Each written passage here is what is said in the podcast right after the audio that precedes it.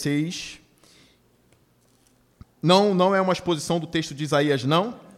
Eu continuo sobre com os estudos sobre a Trindade. Creio que hoje é o último sobre a Trindade.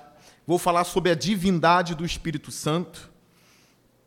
Eu não admito que nenhuma seita, e nenhum judeu e nem ninguém venha dizer que o Espírito Santo é apenas uma energia. Ninguém pode falar do meu Senhor assim. O Espírito Santo é aquilo que nós temos de mais belo, mais precioso, mais amável, mais glorioso conosco aqui. E ninguém pode dizer que ele é uma mera energia. Como alguns têm dito, principalmente os testemunhas de Jeová. Isaías 6 diz assim, versículo 1 em diante: no ano em que o rei Uzias morreu, eu vi o Senhor assentado num alto, num trono alto e exaltado. E a aba de sua veste enchia o templo. Acima dele estavam serafins, cada um deles tinha seis asas. Com duas cobriam o rosto, com duas cobriam os pés e com duas voavam. E proclamavam uns aos outros: Santo, Santo, Santo é o Senhor dos exércitos. A terra inteira está cheia da sua glória. Ao som das suas vozes, os batentes das portas tremeram, e o templo ficou cheio de fumaça. Então gritei: Ai de mim, estou perdido, pois sou um homem de lábios impuros e vivo no meio de um povo de lábios impuros. E os meus olhos viram o Rei, o Senhor dos exércitos. Logo, um dos serafins voou até mim, trazendo uma brasa viva, que havia tirado do altar com uma tenaz com ela tocou a minha boca e disse: Veja, isto tocou seus lábios, por isso a sua culpa será removida e o seu pecado será perdoado. Prestem atenção agora nessa fala, irmãos. Prestem atenção. Então ouvi a voz do Senhor conclamando: Quem enviarei? Quem irá por nós? E eu respondi: Eis-me aqui, envia-me.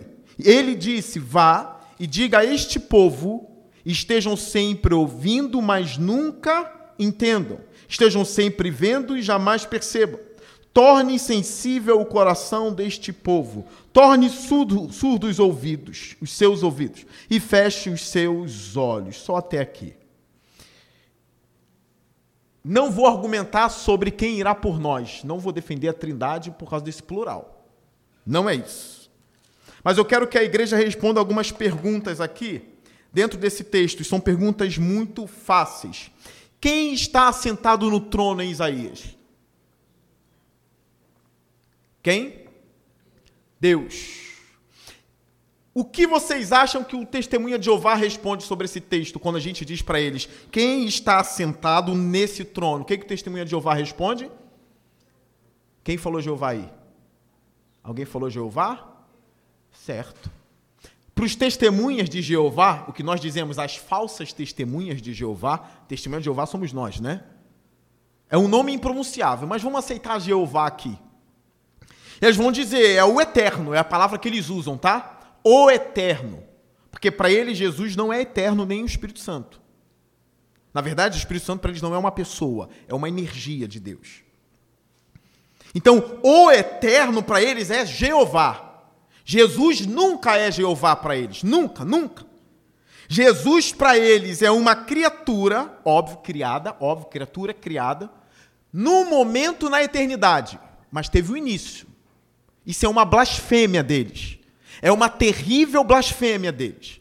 Eles estão com os olhos cegos e nós não chamamos eles de irmãos, nós chamamos de amigos. Eu conheci testemunho de Jeová, muito gente boa. E para a igreja não ficar achando, ele só teve contato com, aquelas, com aquela dupla de testemunho de Jeová que bate nas casas. Primeiro que eu não estou em casa domingo, então eu não recebo eles. Normalmente é domingo que eles fazem isso. Claro que eu já tive contato com essa dupla muitos anos atrás. Mas eu não só tive contato com a dupla. Eu já tive contato com anciãos. Quem já ouviu aquela fala deles assim? Não entendo, não sei do que você está falando, então vou chamar o ancião. Quem já ouviu isso aí? Felipe, mais alguém? Andrei, Ju, France, Chamarei um ancião para responder. Porque para eles o ancião tem muito conhecimento. Eles não chamam de pastores, eles chamam de ancião.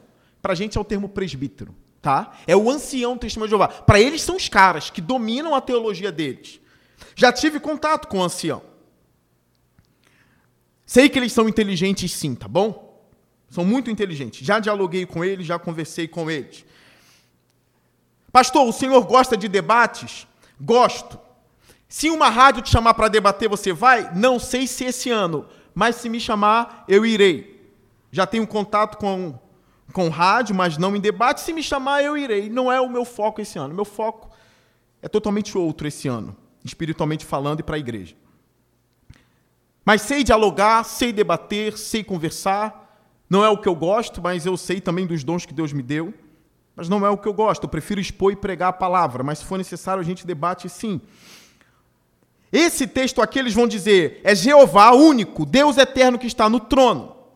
Outro ponto que eles vão dizer: quem está falando com Isaías é Jeová.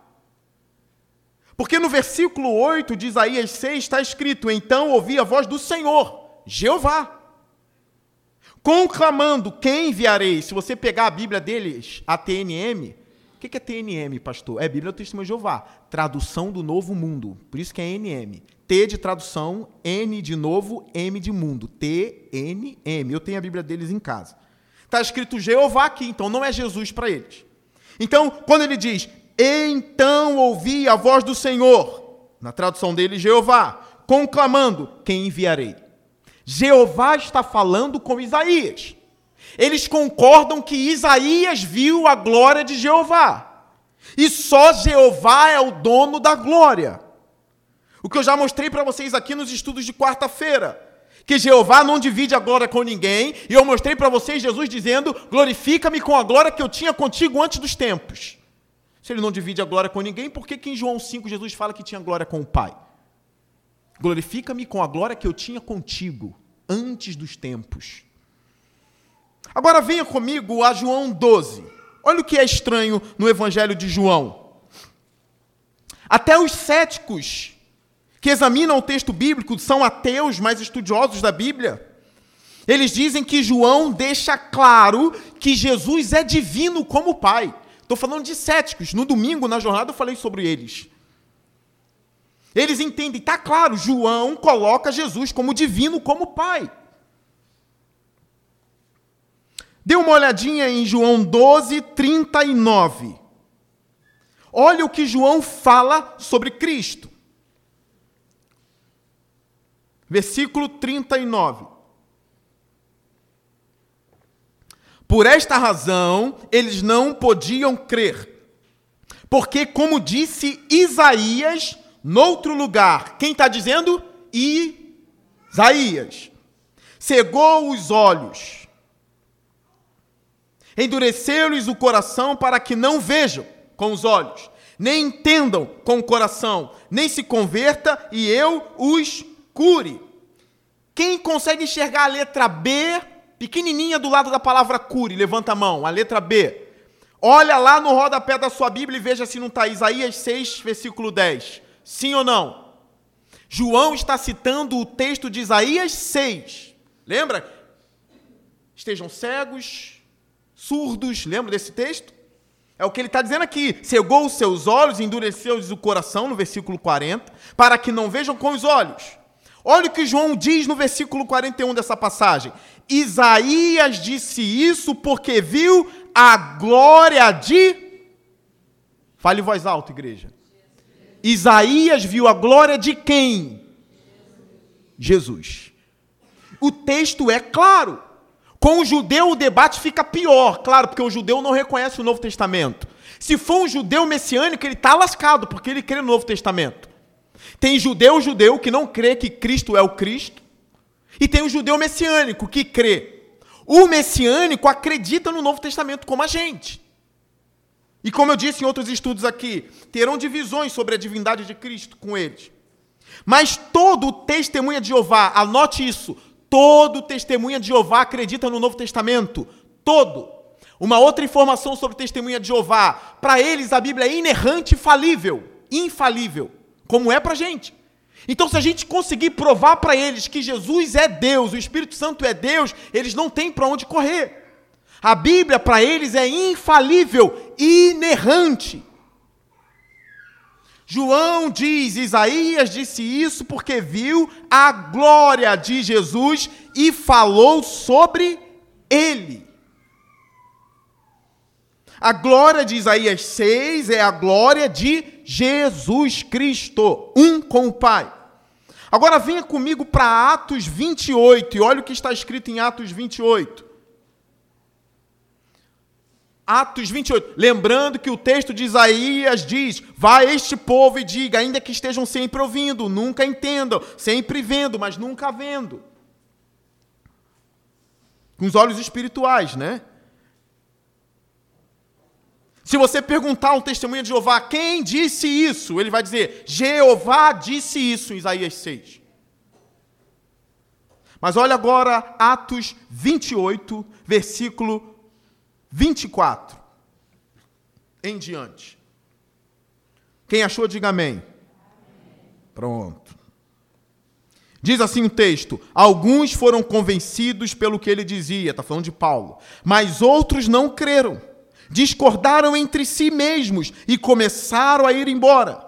Depois de Paulo ter feito esta declaração final, bem que o Espírito Santo falou aos seus antepassados, por meio do profeta Isaías: Vá a este povo e diga: Ainda que estejam sempre ouvindo, vocês nunca entenderão. Ainda que estejam sempre vendo, jamais perceberão pois o coração deste povo se tornou insensível, e aí por diante. Quem falou em Isaías 6? Foi Jeová ou foi o Espírito Santo? Até hoje eles não sabem responder essa questão. Como que João viu a glória de Cristo se era a glória de Jeová? E como o Espírito Santo falou se foi Jeová que falou? Uma energia não fala? E o pior, Espírito Santo é chamado de santo e está falando em Isaías 6. É como Jesus disse em Mateus 22, Davi, pelo Espírito disse, o Senhor disse a meu Senhor. Quem é o Espírito Santo? É aquele que falava em Isaías 6, Deus verdadeiro Venha comigo agora. Eu aconselho que você esteja de caneta na mão, anotando as passagens para que depois vocês estudem em casa. Mas venha comigo agora. Eu preciso levar esse texto novamente para vocês, porque eu preciso. Tem gente que está vindo a quarta-feira pela primeira vez. Atos capítulo 5. Se eu leio esse texto sempre, você não se cansa de ler sempre, não é possível. Atos 5.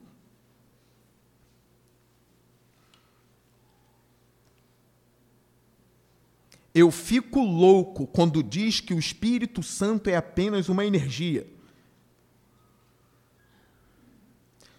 Versículo 1, olha o que diz. Um homem chamado Ananias, com Safira, sua mulher, também vendeu uma propriedade. Ele reteve parte do dinheiro para si Sabendo disso também sua mulher, e o restante levou e colocou aos pés dos apóstolos. Então perguntou Pedro, Ananias, como você permitiu que Satanás enchesse o seu coração? Ao ponto de você mentir ao e guardar para si uma parte do dinheiro que recebeu pela propriedade. Olha para mim. Ele vendeu um campo para depositar o valor aos pés dos apóstolos, para que os apóstolos repartissem entre os pobres. O campo era de Ananias. Ele vendeu, era só lhe dizer: Pedro, darei a metade para a igreja. Não, ele vendeu e quis se passar como Barnabé e outros que deram tudo. Ele deu uma parte e escondeu a outra, mentindo. Querendo se passar como alguém que estava dando tudo. Isso é mentira. Então ele roubou uma parte. Ele mentiu. Então Pedro diz: Satanás encheu o seu coração. Cuidado, igreja, para Satanás não encher o coração de vocês em tantas outras áreas. Estejam vigilantes com ele. Não desprezeis os ardis do diabo. Esqueça o diabo, vamos falar de Deus. Você mentiu ao Espírito Santo. Olha o versículo 4. Ela não lhe pertencia, ou seja, a propriedade, e depois de vendido o dinheiro não estava sobre seu poder? O que o levou a pensar em fazer tal coisa? Você não mentiu aos homens, mas sim a Deus. Ele tinha mentido a quem no início? Ao Espírito Santo. O paralelismo aqui é perfeito. Ele não mentiu a homens, mas sim ao Espírito. Perdão, ele mentiu ao Espírito, depois não mentiu a homens, mas sim a Deus. Logo, o Espírito é Deus, porque ele mente ao Espírito, não mente a homens e mente a Deus. O Espírito é Deus. Esse texto deixa clara a divindade do Espírito Santo. Fora que se a gente pegar o nome de Deus na regra batismal, que está lá em Mateus 28, eu quero falar para você saber de cabeça. Se você pegar Mateus 28, a partir do versículo 16, onde também mostra claramente os discípulos adorando a Jesus e só se adora a Deus, logo Jesus é Deus. Olha para o telão se você não é ágil. Diz assim: os onze discípulos, porque Judas já não estava, os onze discípulos foram para a Galileia, para o monte de que Jesus lhes indicara. Quando o viram, o adoraram, mas alguns duvidaram. Então Jesus aproximou-se deles e disse: Foi-me dado toda a autoridade nos céus e na terra. Portanto, vão e façam discípulos de todas as nações, batizando-os, ou seja, os discípulos, em nome, não é nome no plural, é no singular, em nome. Mateus, se você quiser, pode chegar, checar em tudo que você tem de grego aí em tudo. Nome aqui é singular, não é plural. Batizando-os em nome. Qual é o nome que nós devemos ser batizados ou devemos ser batizados? Em nome do Pai, em nome do Filho e do Espírito Santo. Tem duas pessoas aqui e a terceira é uma força. É como colocar o dedo numa tomada e levar um choque? É uma blasfêmia, ou quase uma blasfêmia, dizer que o nosso Espírito Santo não é pessoal, que ele é uma energia, ele é um poder. É quase uma blasfêmia dizer ele é impessoal. Lembrando que Jesus falou sobre ele em João 16 que ele é o consolador. Alguns dizem da tradução que poderia ser advogado, que advoga, que luta e protege os seus. Se nós abrirmos a Bíblia em Romanos, capítulo 8, nós vemos que nós não sabemos orar como convém.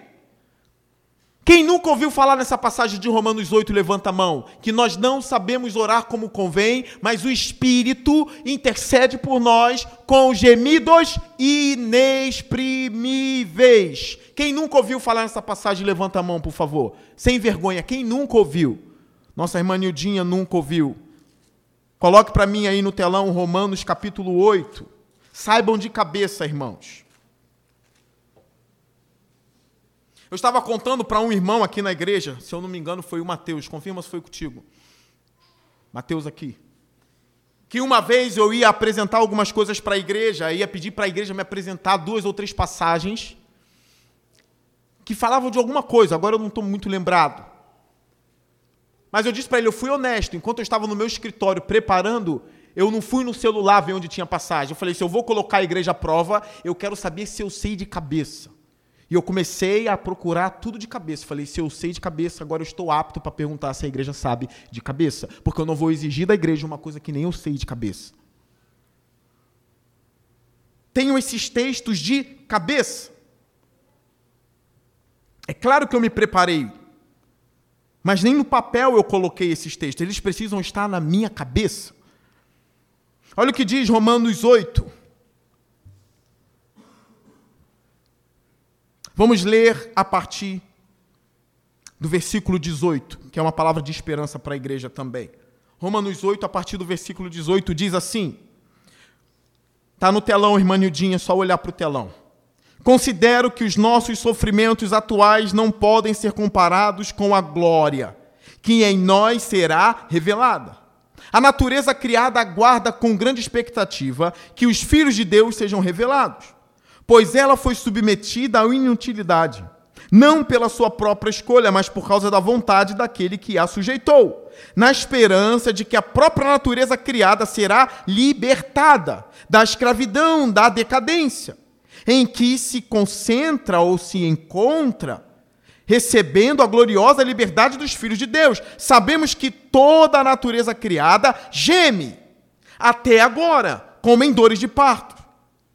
E não só isso, mas nós mesmos que temos os primeiros frutos do Espírito, gememos interiormente, esperando ansiosamente nossa adoção como filhos, a redenção do nosso corpo. Duas coisas gemendo até agora. Quais são? Natureza e nós. Algo que é apenas uma matéria, que é a natureza, e a gente, que somos, ou que é pessoa. Estamos gemendo também. Versículo 25. Mas se esperamos o que ainda não vemos, aguardamo-lo pacientemente. Da mesma forma, o Espírito nos ajuda em nossa fraqueza. Quem nos ajuda em nossa fraqueza?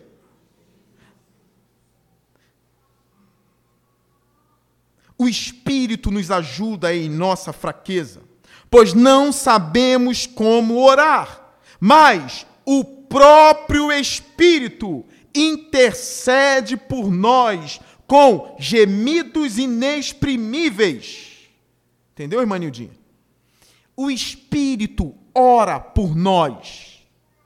Uma energia não ora. Imagine você chegar em casa e ver na tomada a energia orando e falando ao Senhor. Eu ia te aconselhar a ir no médico, no psiquiatra. Não ia te aconselhar ir na sessão de descarrego na Universal. Mas no psiquiatra? Oraríamos por você e até jejuaríamos pela sua vida. Porque uma energia não fala, não ora, não se comunica. Aqui, o Espírito puríssimo e santo e majestoso do nosso Deus verdadeiro geme pela igreja, intercedendo por ela. Não dá para refutar esse texto. 27. E aquele que som dos corações conhece a intenção do Espírito. Ele sabe a intenção do Espírito, ele tem intenções. Ele raciocina, ele pensa. Uma energia não faz isso. Eu vi um debate, um homem debatendo com um cristão, ele dizia: Eu já fui crente, eu já fui da Universal. Agora eu penso como os testemunhas de Jeová, como os arianos. Jesus não é o Deus eterno. E, consequentemente, se ele pensa como os testemunhas de Jeová, o Espírito Santo, para ele, que era assembleano, que provavelmente falou em línguas, dançou no espírito, se é que dançou. Agora ele não crê mais. E ele dá uma de mestre agora. Esses homens precisam ser silenciados por tamanha blasfêmia contra o Santo Espírito de Deus. O texto deixa claro, ele intercede, ele geme, ele ora e ele tem intenções. Ele não é uma mera força. O Espírito Santo é uma pessoa. Fora que é ele que falou em Isaías 6, energia também não fala. Para mim, um outro texto deve ser usado nessa defesa da fé, que é Efésios capítulo 4. é um outro texto conhecido. E eu quero que vocês escrevam a referência. Sublinhe. Olhe, essa é a minha Bíblia velha, já está para ser substituída, só que eu não consegui ainda. Sublinhe. Tenha uma Bíblia que você não mexa, que tem gente que não goste, que não gosta, mas tem uma Bíblia para você rabiscar, isso é bom. Efésios capítulo 4, versículo 29. Olha o que diz esse texto, está no telão aqui. 4, 29 Efésios. Nenhuma palavra torpe saia da boca de vocês. Cadê os palavrudos da igreja aí? Sumiram? Os palavrudos aí. Vigia, irmão. Porque nós vamos ver a consequência dessas coisas nesse texto. Nenhuma palavra torpe saia da boca de vocês, mas apenas a que for o quê? Útil para edificar os outros conforme a necessidade, para que conceda graça aos que a ouvem, não entristeçam o Espírito Santo de Deus. Musa e Edi, a gravidade se entristece? A força da gravidade se entristece? Você já viu um relâmpago entristecido? Um relâmpago? Energia não se entristece. Só se entristece quem é uma pessoa com intenções, com pensamentos. Não usem de palavras torpes, nem de engano Use palavras para edificação. Por quê? Não entristeçam o Espírito Santo de Deus. Se eu tiro isso, se eu tiro a pessoalidade do Espírito, eu não preciso me preocupar com o tipo de palavra que sai da minha boca. Nós sabemos que o Espírito Santo, ele mora na igreja. A igreja é a habitação do Espírito Santo de Deus. Por isso nós devemos tomar cuidado com o que sai da nossa boca, com a intenção do nosso coração, para não entristecer o Espírito Santo. Crentes batistas, protestantes, que estão aqui me ouvindo, saibam que tem uma pessoa divina, chamada na Bíblia de Espírito Santo, que se entristece com os nossos atos pecaminosos. Ele se entristece. E ele está disposto a interceder e a gemer por nós. Paulo diz que o Espírito Santo derrama em nossos corações o amor de Deus. Ainda tem gente nesse mundo que blasfema contra ele.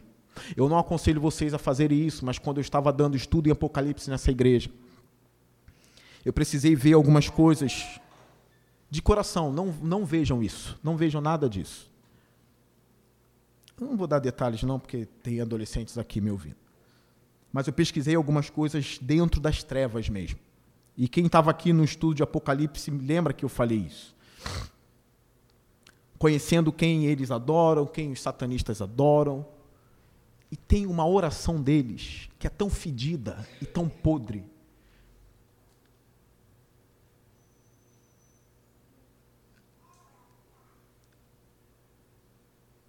a oração é só xingando o Espírito. Eles estão ofendendo aquele que Deus pediu para não ofender. E eles fazem isso de rebeldia. Já que a blasfêmia contra o Espírito não tem perdão, criamos uma oração só para ofendê-lo. Os testemunhos de Jeová acham que é uma energia, mas o reino das trevas sabe que é uma pessoa e quer provocá-lo. Eu fiquei ali ouvindo tudo, vi tudo, tudo, tudo, tudo, tudo. Estava dando estudo sobre Apolion. Quem lembra? Quem estava aqui quando eu falei sobre Apolion em Apocalipse? Abaddon, Apólio, que é rei dos demônios no livro de Apocalipse. Não darei mais detalhes. Acabei por aqui. Vimos até então que quem fala em Isaías 6 é o Espírito Santo. Paulo sabia disso, para Paulo ele fala. Para Paulo ele fala. Para Paulo ele estava ali em Isaías. Vimos aqui que ele intercede, que ele tem intenções. Vimos que ele se entristece. Vimos que ele é o consolador, que o Espírito, que Jesus diz, olha, ele é outro consolador. Ele vai vir em meu lugar. Eu vou e ele virá. João 16. Agora nós vamos ver aqui talvez uma das passagens. Vimos que ele é Deus em Atos 5, correto? Claramente Deus em Atos 5. Agora nós vamos para uma passagem, uma passagem em que Jesus o coloca num patamar tão elevado, tão elevado, que eu já vou emendar nessa oração maligna que eu acabei de dizer, onde eles estão baseados. Mateus 12.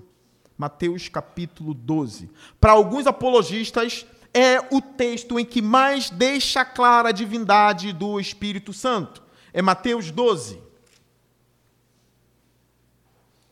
Lembrando que na Escritura, desde Gênesis a Apocalipse, a palavra blasfêmia sempre é usada contra a divindade. É claro que pode maldizer o irmão, mas com toda a força da palavra, o perigo dela sempre é contra algo divino. E nas Escrituras Sagradas, sempre é o único Deus verdadeiro. Mateus capítulo 12. Nós vamos ler aqui, a partir do versículo 22. Diz assim: Depois disso, levaram-lhe um endemoniado, que era cego e mudo, e Jesus o curou, de modo que ele pôde falar e ver. Todo o povo ficou atônito e disse: Não será este o filho de Davi? Mas quando os fariseus ouviram isso, disseram: É somente por Beuzebu. Quem é Beuzebu na Bíblia? O príncipe dos demônios. Que ele expulsa demônios. O que, que os fariseus estão dizendo? Ele realiza os milagres pelo poder do diabo. Ele realiza milagres porque ele está possuído por Beuzebu. Olha a acusação deles contra Jesus. Versículo 25. Jesus, conhecendo os seus pensamentos, disse-lhes: Todo reino dividido contra si mesmo será arruinado, e toda cidade ou casa dividida contra si mesma não subsistirá.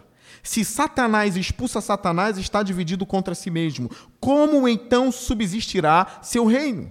E se eu expulso demônios por Beuzebu, por quem expulsam os seus filhos ou os seus servos? Podem ser mais ou menos isso, ou os seus discípulos, tá? Não significa filho de sangue aqui. Por quem expulsa os seus filhos ou os filhos de vocês? Por isso, eles mesmos serão juízes sobre vocês. Mas se é pelo Espírito de Deus que eu expulso demônios, então chegou a vocês o reino de Deus.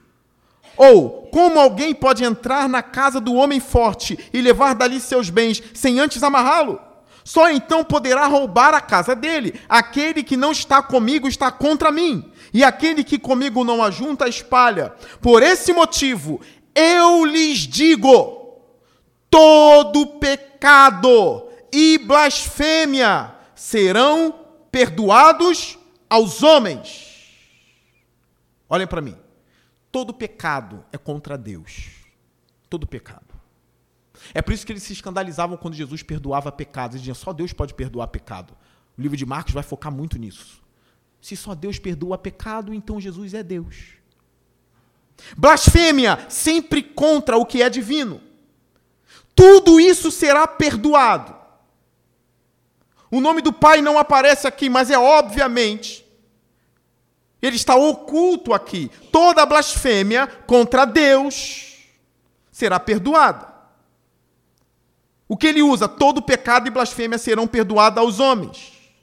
Mas a blasfêmia contra o Espírito não será perdoada.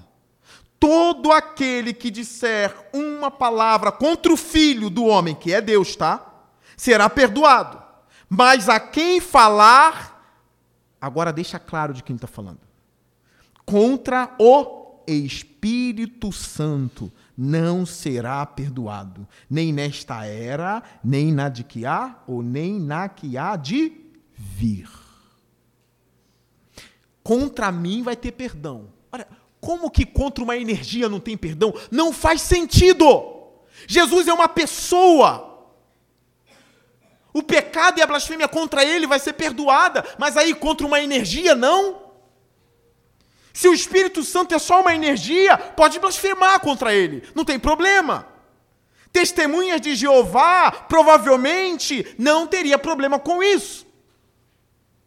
Porque ele é uma energia. Mas isso é logicamente impossível. Blasfêmia só se faz com uma pessoa divina. Não é incrível que, de alguma forma, não é o que Jesus está querendo dizer, mas não parece que, de alguma forma, ele está colocando o Espírito Santo como superior a ele mesmo? Não é isso que ele está querendo dizer. Não é isso. Mas não parece. Ele não faria isso com o anjo Gabriel, ele não falaria disso com o anjo Gabriel. Todo aquele que blasfemar contra o filho tem perdão, mas quem falar contra o anjo Gabriel, quem falar contra o pastor Leonardo, está lascado. Ele não faz isso. Quem falar contra o Espírito Santo não terá perdão. Contra mim tem, contra o Espírito não. Isso te parece o quê? Uma energia ou Deus? Eis aqui a minha defesa na doutrina da Trindade. Deus Pai, Deus Filho, Deus Espírito Santo. Não sejam enganados por ninguém. A Bíblia é clara sobre a divindade do Pai, do Filho e do Espírito Santo. A gente tem muitas coisas a dizer. A gente tem mais coisas a falar sobre o Espírito. No livro de Coríntios, eu teria muitas coisas para mostrar sobre a pessoalidade dele. Eu só não tenho tempo para isso. Em Apocalipse também fala dele, da natureza septupla. Palavra difícil, né? Septupla, de sete, de perfeito. Quando fala os sete Espíritos de Deus, a perfeição ali. Eu fico muito feliz quando o meu coração entoa louvores e elogia ao Espírito. Como ele reage assim? Tem muita gente blasfemando contra ele, xingando ele de rebeldia.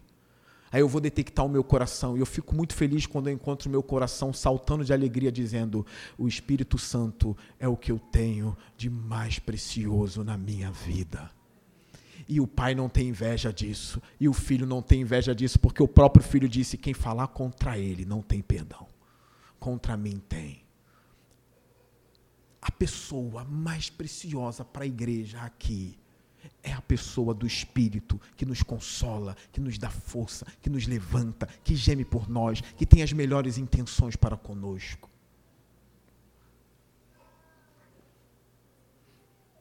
Estou fechando minha Bíblia aqui, dizendo para a igreja que o nosso Pai, nosso Deus, receba toda a honra e glória que o nosso Senhor Jesus Cristo, Filho de Deus, da mesma natureza do Pai, co-igual ao Pai, receba a honra e glória da igreja. E que o Espírito Santo, puríssimo de Deus, a qual não se deve nenhuma blasfêmia, Deus verdadeiro, Deus de Isaías 6, receba honra e glória nessa igreja. Vamos orar, fique de pé.